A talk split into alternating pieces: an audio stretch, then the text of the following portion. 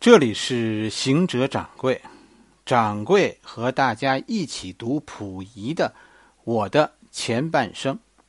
今天咱们讲第二十回，铁匠胡同说徐世昌的下集。上一回咱们说到是吧？袁世凯和张之洞一起举荐，举荐徐世昌做东北三省总督。命运呢，不是运气，但是命运呢，离不开运气。什么叫运气？运气就是你不知道哪块云彩有雨。好多事儿都是这样，有心栽树，无心插柳。袁世凯举荐徐世昌，这是有原因的。那是因为袁世凯认为自己和徐世昌很熟。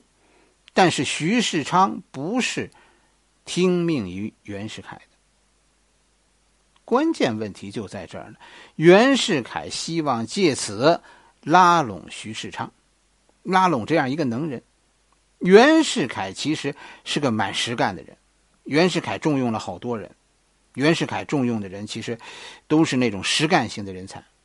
是不？咱们不评论袁世凯的是非，是吧？咱们只说他的成败。我们只说他的用人，袁世凯用的这几个人，后来证明袁世凯眼光独到，是吧？他用的都是能人。要不是，要不是，要不然说袁世凯能成事儿呢？真不是说说说我不要脸，我就可以跟着袁世凯混的。啊，你愿意，你愿意往上贴，袁世凯还不一定用你呢。袁世凯发迹是因为李鸿章。是李鸿章看准了袁世凯。据说甲午战争以后，袁世凯啊写了一本兵书，总结了什么呢？总结了西方当时的军事思想。这本书呢被李鸿章看到了，李鸿章于是让袁世凯试试，是吧？这就是小战练兵，让袁世凯替替淮军办一个军校。袁世凯当时啊，其实真的对军事不是真懂。啊！一下子，你说这现在发迹了，这就成了要外行领导内行。你说这些袁世凯的学生，包括教官，这这可能都是当时久经战阵的淮军名将。你想吧，都是像段祺瑞这样的。段祺瑞是是留学德国的。你说袁世凯这么一土包子，怎么可能压服这些这些北洋将领呢？袁世凯靠什么？袁世凯怎么在这些军事天才？当中脱颖而出，成为他们的领袖的，跟大家说，袁世凯靠的就是军魂，就是靠所谓的亮剑精神。北洋军真的真的不是后来咱们说的土匪，是吧？在当时，北洋军在中国军队当中叫什么叫有思想、有口号、有信仰的。北洋军称霸中国，不是靠腐败，不是靠劫掠，而真的是靠军人的勇往直前，靠军人气概。北洋军打出的天下，这种这种气概，我们已经很久在咱们的史书上看不到了。其实，其实这是军魂呐，这是儒家的一套。如果你明白了，袁世凯带给北洋军的不是先进的思想，而是北洋精神，你就明白为什么袁世凯现在当校长要找个进士，找个不懂军事的徐世昌来当学校的教务长。徐世昌才是北洋亮剑精神的灵魂。只有你读懂了这个。你才能理解那么多久经战阵的军人，你想那那么骄傲的段祺瑞、曹锟、冯国璋、吴佩孚、张勋，为什么到最后，是吧？他这这帮人放眼天下就没有他们服的人，可是这帮人到最后，就服这个根本就不懂军事的徐世昌。徐世昌的话能够压住他们，这是能耐，是吧？徐世昌是很有点能力的，他做思想工作是很厉害的，这是个政委级的人物，北洋精神的缔造者。当然，现在有有这么一个好活是吧？哎，袁世凯的那些北洋将领，谁也没有可能是去挑这个东北的大梁，他们去对立面也不同意。于是，徐世昌成为袁世凯推荐的首选。其实，袁世凯推荐徐世昌这很正常，是吧？李云龙推荐赵刚，这反常吗？这很正常。很多人可能不明白张之洞是怎么回事张之洞为什么会会推推荐徐世昌呢？这就是徐世昌这个人啊，真真假假。我跟你说，就是那种咱们说很场面的人，会会做人的那种人，是吧？场面上，场面上的人，他不红，我跟你说，真的不是个人原因，是是那个时代的问题。徐世昌进翰林院的时候。张之洞这个时候已经去山西了，啊，应该是山西巡抚，已经已经是山西巡抚了。所以其实，其实徐世昌和张之洞在北京在翰林院没有交集，但是徐世昌可一直都称张之洞为老师，因为什么？张之洞也是翰林院出身的。徐世昌所见过的老大是李鸿藻，是吧？李鸿藻特别看不上徐世昌，因为什么？因为徐世昌。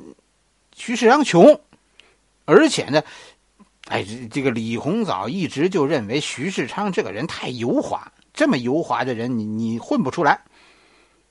徐世昌跟张之洞到底有什么关系？绝不是他们表示的说我们是师生关系，不是这个。徐世昌和张之洞其实不熟，他们熟悉起来是因为是因为一个叫陆传林的人。陆传林是谁？陆传林是张之洞的姐夫。陆传林做了，后来做了陕西巡抚。他的两个儿子都留在北京。徐世昌在翰林院做做编修，啊，那也是个闲差。所以呢，所以后来张之洞呢就要找个翰林院的人去给自己的这个这这姐夫姐夫家的两个小孩上课，课外补习班。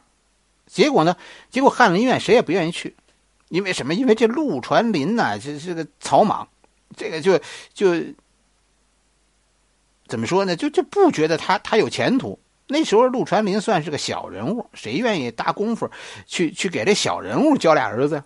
后来后来这活就徐世昌接了，徐世昌把这俩孩子教的不错，挺上心。可谁没想到的是什么呢？陆传林火了啊！这就是这都是想不到的事儿。就八国联军进北京那年，慈禧和光绪跑去了西安，就跑到了陆传林的地盘上去了。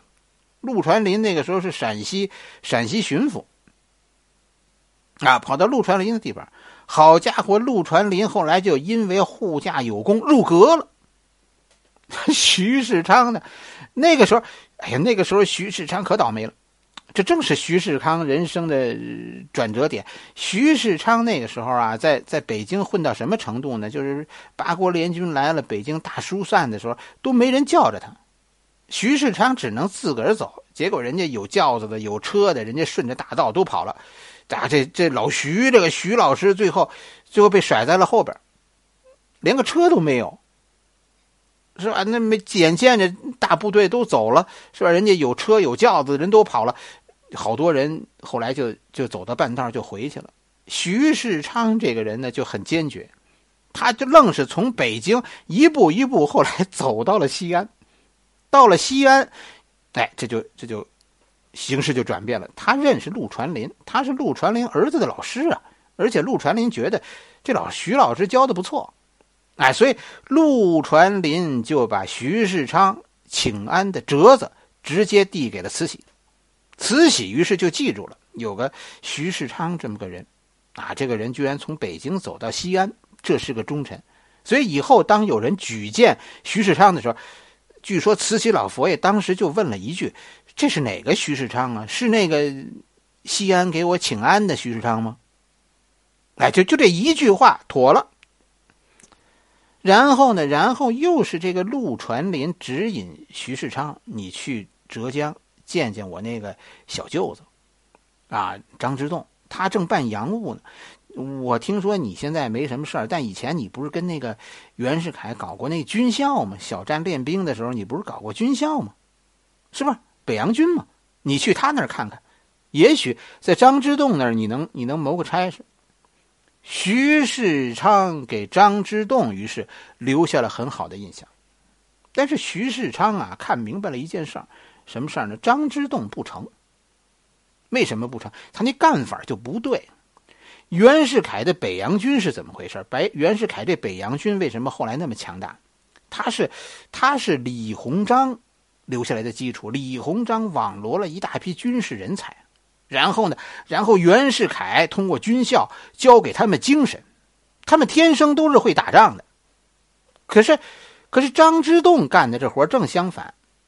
张之洞干的是什么呢？刚张之洞是个这个人很文人。他找了一批精神上很过硬的人，然后呢，然后给这交给要交给这帮人办军校啊。张之洞办军校是要是要给这帮人教军事，给文人 教军事。徐世昌明白这个，是吧？这军队里有一个赵刚，那叫灵魂；要这军队里全是赵刚，那就叫动乱。张之洞一直争取徐世昌，但是徐世昌就。就没有在南方久待，跟着，跟着袁世凯也去了西安，就向老佛爷再次推荐徐世昌。等到慈禧回到北京，那那袁世凯当时就护驾有功，哎，他继续推荐徐世昌。徐世昌等到慈禧回京的时候，就入军机处了。徐世昌的才干，其实你看是谁都看到的，只要那个时代。只是说啊，他在他那个时代，谁都知道他有才，但是像他这样一个人，在那个时代，就是通过正常途径出不了头，这就是那个时代的问题。而且，徐世昌的油滑，大家有感觉了吧？谁都认为徐世昌是自个儿的人，至少我可以把他争取到我这边来的人。这也是徐世昌的能力，是吧？这就是很高超的。哎呀，人际交往的能力，这是这是天生的啊。最后，在徐世昌不是在袁世凯和和张之洞的推荐之下，再加上老佛爷终于记起徐世昌这个人啊，这而且还有一个因素，就是就是徐世昌这个时候拿出来一个文件，他写了个东西，关于振兴啊东北老工业区的方略。结果，结果徐世昌真的就做了东三省的总督。后来东北系的人，他们对徐世昌的称呼，就是东北过来的这些这些官员，后来都称徐世昌为徐帅。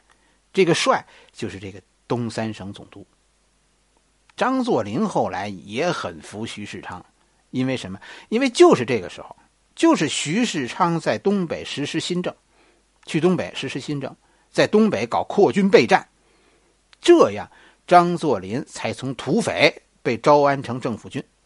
就东北这一段，其实真的好多话呀，咱们现在是说的太少了，都是说这个袁世凯脑袋顶上最大的帽子就是卖国贼，是不是？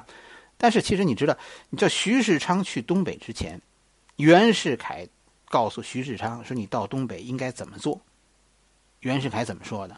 袁世凯说的是：“主权不能丢。”但是可以灵活掌握，放弃一些小利益，然后关键是什么？拿回主权。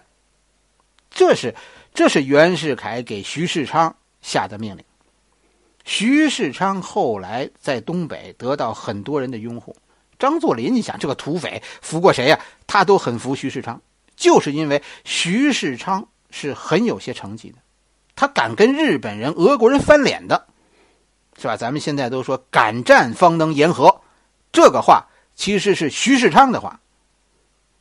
就是整个整个在大思路上，咱们说徐世昌这个人是很正伪的。到了，哎，一直徐世昌就是就是东北三省总督。到了慈禧太后死了，光绪死了，是吧？哎，溥仪继位，袁世凯就就难过了。日子就不好过了，最终呢，被被溥仪的老爸摄政王载沣把把袁世凯撤职了，是吧？徐世昌也受到受到牵连，但是因为有有张之洞这边的关系，徐世昌并没有跟袁世凯一样被一撸到底，是吧？徐世昌离开了东北总督，被调回了北京，啊，不让他干这东三省总督了，给了他一个邮传部尚书这样一个一个职务。这这邮传部是怎么回事呢？邮传部现在没有了，不是那个船啊，不是邮传，是是邮是邮政的邮，传呢是是传播的传，邮传部。邮传部现在一分为三，以前的邮传部是现在的邮政部、交通部还有交通银行，这么这么三个部门合起来的。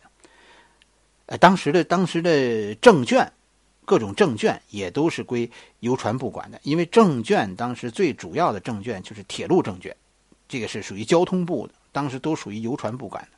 就这邮传部啊。把邮传部从东把这个徐世昌从从东北三省总督调为邮传部的尚书，这个事儿啊，应该说徐世昌是是高兴的。这是个肥差，是吧？这个这个部门没有什么实权，他不掌握军队，是吧？但是，哎，这这这就是说，载沣还是很了解徐世昌。哎，徐徐世昌这个人，后来人都说太爱钱了。是吧？都是说穷怕了。邮传部是个很有没有实权，但是很能抓钱的这么一个一个单位，是吧？徐世昌到了这个单位叫如鱼得水。徐世昌发财就是从做邮传部尚书开始的。邮传部这个部门在哪儿呢？邮传部啊，就是现在西单东边那个邮政总局。哎，但是那个时候呢。邮传部没有什么人上班的，因为什么？因为无事可做。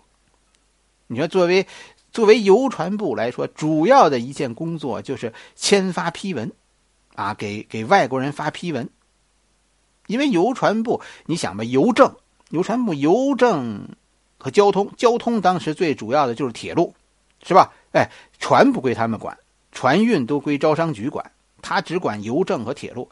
邮政和铁路这都包给外国人，于是南方的一些买办呢，就是通过像唐绍仪呀这帮人，就和徐世昌那个时候就就有往来，是吧？咱们说的这个这个这个这个东四五条，东四五条这个这个宅子，铁匠胡同这宅子就是唐绍仪送给徐世昌的，就因为徐世昌管批文的。你知道吗？拿着这个批文，就等于拿到了铁路，就拿到了邮政。你想，你想这事儿多赚钱啊！咱们这回故事里呢，是就说的徐世昌的东四五条，哎，这就是唐绍仪给的。唐绍仪给徐世昌的这宅子，连家具带装修都做好了。徐世昌是是拎包入住的，连连徐世昌可能带几个人来北京，唐绍仪都算准了。据说呢，咱说这个这个宅子有什么秘密呢？据说徐世昌刚在这个宅子里住下，袁世凯就送来一部电台，这就形成了袁世凯后来在老家控制中央的这么这么几张面孔，是吧？三张面孔，这就叫徐世凯、袁世凯在在北京的三张面孔，在军界，袁世凯的面孔就是段祺瑞。这是这是袁世凯在军队方面的代言人，在南方，袁世凯的面孔就是唐绍仪；在北方，在皇帝身边，袁世凯的代言人就是徐世昌。袁世凯就是通过三部电台，通过这三个人控制着清朝。后来隆裕太后让徐世昌做了溥仪的老师，这是这是真的。徐世昌是内阁大学士，啊，是太傅，是。是这个溥仪的老师，徐世昌就开始深度的，后来就影响隆裕太后，啊，这是这是溥仪恨恨徐世昌的地方，他认为徐世昌是帮着袁世凯骗了隆裕太后，把他的大清江山骗走了，啊，这这这是溥仪想多了，他回家问问他老爸载沣，他就明白了，这天下早就不姓爱新觉罗了，是吧？到一九一九到一九一一年的时候，哎，大清朝的灭亡，其实那个时候就已经无法改变了。你就想一件事连徐世昌这样原本应该是最拥护大清朝的社会精英，都都跑跑偷偷的跑回家给给给袁世凯发电报去了。你说这大清朝还有谁拥护啊？最后，咱们讲过吧？说说皇帝还没退位的时候，连连王公大臣们就都跑光了。隆裕召开召开最后一次这个御前会议的时候，已经没有人去了。其实溥仪最后混的比崇祯还惨呢，崇祯至少还有几万军队在北京战斗了一下。后来劝劝袁世凯登基的人里边是有一匡的，庆王一匡的。这就是溥仪的大清朝。只是他在皇宫里，他认为他还还能够找回大清朝，但根本不可能，那是一厢情愿。他在皇宫里被太监每天包围着，他根本就不知道外面的世界。甚至于，到最后，溥仪退位的诏书，就是徐世昌起草的。有机会大家看看这份诏书，有两个看点，说明徐世昌这个人的厉害。是吧？他怎么可能说服隆裕太后加入这样两条后来导致袁世凯称帝的那么两条呢？是吧？第一个看点就是这个辞位。溥仪不是退位的，不是让位的，而是辞位。什么叫辞？暂别为辞，暂时离开皇帝位子叫辞位。这这明显的是一个圈套，因为没有人会再把皇帝位子让给溥仪。但是这么写，这是一个圈套，是吧？因为从第二个点来看，下边这一点来看，联系起来，这两个点联系起来，指向一个事情。第二个看点就是，皇帝命令袁世凯办共和。说服隆裕太后的，肯定就是把这两点联合起来的解读。辞辞位就是暂别，然后让袁世凯办共和。这个办在清朝是有特殊含义的。办是什么意思？办就是试行，这是清朝一个常用的词。办洋务什么意思？试行洋务。办铁路是是办办看，这个办就是试行。这一词一办。暂别试行，问题就是试行后要行不通怎么办呢？那就是皇帝还能回来呗。这是跟隆裕太后面前说的这个话，最后隆裕太后觉得还能接受，至少面子上过得去。但是后来发现，这是袁世凯最需要的，溥仪辞位暂别，这是对南方革命政府的最巨大的压力。我可以让皇帝下台，我哪天也可以让皇帝回来。再见这两个字，可以是再也不见了，也可能是一会儿再见。这我说了算。这样有这个有这个词位，袁世凯就有了行动上的主动。另一个，其实，在北方，大家心里很多人是拥护皇帝的，就是这样。共和最大的争议不是帝制，而是跟共和最大的争议是君主立宪。废除君主制，这是共识。但是反对君主制，不反对皇帝，就是是共和还是君主立宪？哎，这是当时所争论的。所以你看，这第二条，是吧？半共和和第一条连接起来，其实这两句话就很徐世昌，特别油滑，油滑。共和能接受，因为皇帝不管怎么着，皇帝退位了，是吧？袁世凯是大总统，这就是共和了。但是立宪派也能接受，因为什么？因为皇帝还在，还在紫禁城，而且。而且袁世凯这个大总统是皇帝指派的，哎，共和共和是半共和，是皇帝的旨意，有皇帝的共和，那不就是君主立宪吗？只是说说法不同，让南方人听着高兴而已。所以南方、北方，皇帝党、革命党、袁世凯、孙中山，最后大家都能接受，接受这个退位诏书，这就是这就是徐世昌的才干。这就是掌柜说的，只属于徐世昌的机会，以后别人抢不去的大总统的位子。掌柜这辈子，我觉得我一直坚持一种积极的态度，积极的人生态度。我们七零后很少有仕途很顺的，是吧？但是商业上有有我们这个年龄段应该说是最成功的。就是说，一个时代有有一个时代的英雄英雄，是吧？需要一种一种开放的眼光。也许徐世昌跟着溥仪，他到死就是一个八品翰林院的编修，是吧？但是跟着袁世凯，他最后就成了大总统。甭听溥仪甩咧子。是吧？他有给过徐世昌前程吗？一句话就能问倒溥仪，他凭什么？他凭什么说说徐世昌是坏人？好了，小助手的脚啊已经好多了，是吧？掌柜的走北京又要又要开始了。东四十条铁匠胡同，徐世昌的私宅，这个爱钱的老滑头。是吧？会住一所什么样的宅子呢？啊，那那所宅子里还藏着一个神秘的电台呢。他放哪个房间呢？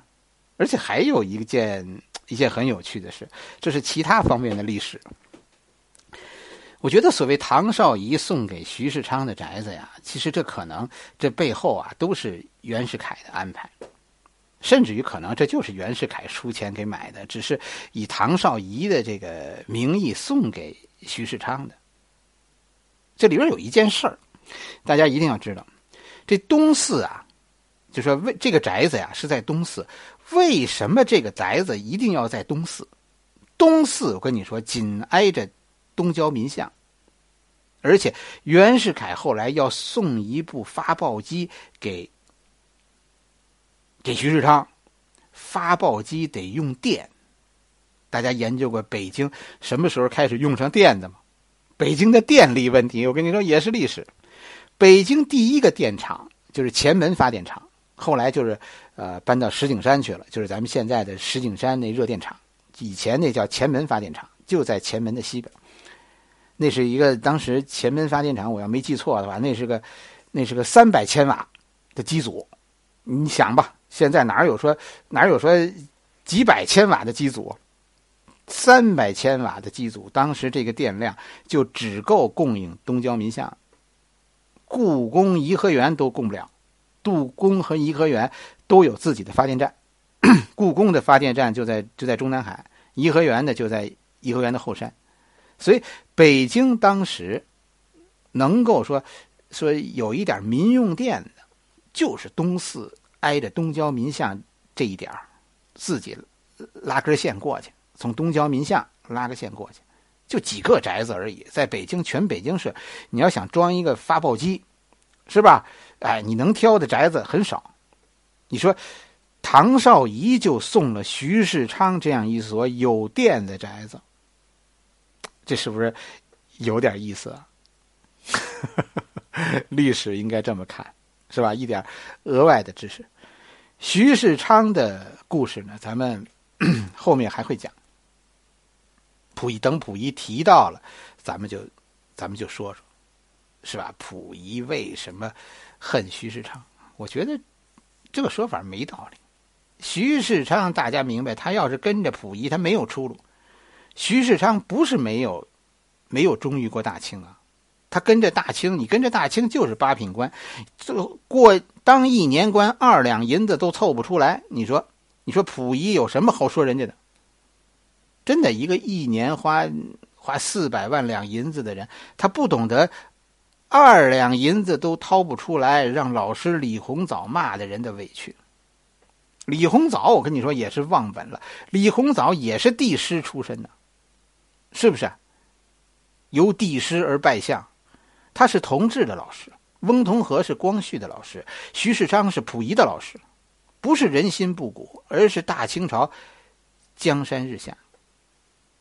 这里说，刚才咱们读那上一回咱们读溥仪的那个话，是吧？溥仪说徐世昌出去了青岛，还给自己取了个一语双关的名字东海。东海是什么意思？清廷退位以后啊，这是徐世昌就辞职了，离开了北京政坛，离开了皇宫，去了去了青岛。这是他第一次离开离开袁世凯，是吧？这个。这个徐世昌一生是两次离开袁世凯，两次反对李世凯，袁世凯。但是是不是这一次他他是离开了袁世凯，但是没有反对袁世凯，是吧？这个东海呢，其实是一语双关。东海这个词，溥仪在这儿在这儿调侃徐世昌，就是因为东海这个词说明了他和他和这个袁世凯的关系。袁世凯当时所面对的是局面是什么？北洋政府所面临的局面就是南北分裂，是南方和北方的对抗，是吧？徐世昌给自己起个名字叫东海，就是超脱南北的意思。那意思似乎就是我我不再掺和你们南北的事儿了，我现在是东海了。但是实际上呢，实际上跟大家说。以后你看吴佩孚什么的，请徐世昌出面调停的时候，都称徐东海。哎，这这个徐东海就是就是一个怎么说呢？就是一个一个招牌性质的一个名字。徐世昌实际上以后我们说他是在替袁世凯邀买人心，在帮着袁世凯收拢忠于大清朝的人，在帮着袁世凯收拢军属立宪派的支持。好像他他辞官不做了，回家了，但是实际上，他是在帮着袁世凯。袁世凯后来对对于君主立宪这帮人的行动门清，原因就是因为这帮人实际上一直在跟徐世昌说这件事，希望徐世昌支持，但是徐世昌回过头来就把这些都告诉袁世凯了。只是说袁世凯袁，只是说徐世昌啊，没有想到一件事儿。徐世昌没想到什么呢？徐世昌没想到君主立宪这件事儿，袁世凯是认真的。这是后话，以后咱们咱们慢慢讲。徐世昌是真的没想到袁世凯会那么笨。徐世昌，我们这仅仅是个开头，大家记住这个文人，是吧？他以后擅长走走中间路线。是吧？他是他是北洋军的赵刚，是吧？人挪活，树挪死，这就是他给我们的启示。做人真的不能太固执，是吧？徐世昌，我不希望大家认为他是个坏人，大家记住，他是一个文人。好了，我们今天的故事就讲到这里，下周了，下周我们接着讲。